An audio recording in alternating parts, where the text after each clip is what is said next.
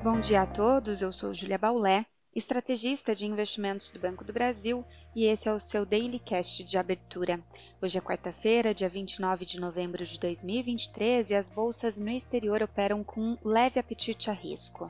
Nos Estados Unidos, os futuros das bolsas seguem com altas enquanto observamos queda nos juros dos treasuries, o que ajuda a conter também qualquer alta do dólar globalmente. O índice do dólar, inclusive, segue mais fraco hoje ante moedas rivais e ante moeda de países emergentes ligados a commodities.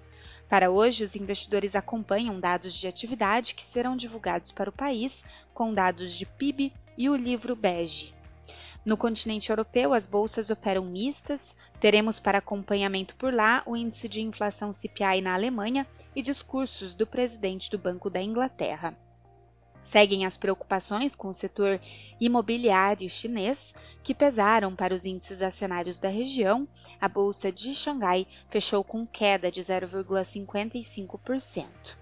No Brasil, ontem o Ibovespa seguiu com pregão de alta, o índice atingiu 126.538 pontos, uma alta de 0,64%, impulsionado pelo movimento da nossa curva de juros que cedeu na sessão, refletindo a queda dos treasuries americanos.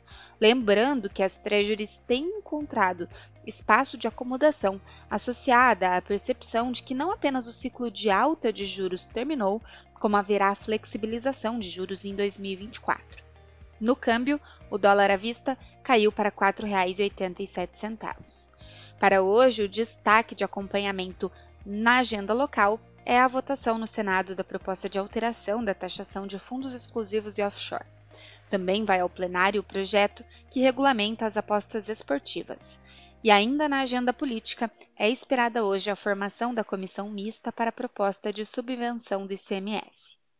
Enquanto isso, o moderado apetite a risco externo pode estimular o Ibovespa enquanto aguardamos os dados de agenda econômica que serão divulgados ao longo do dia.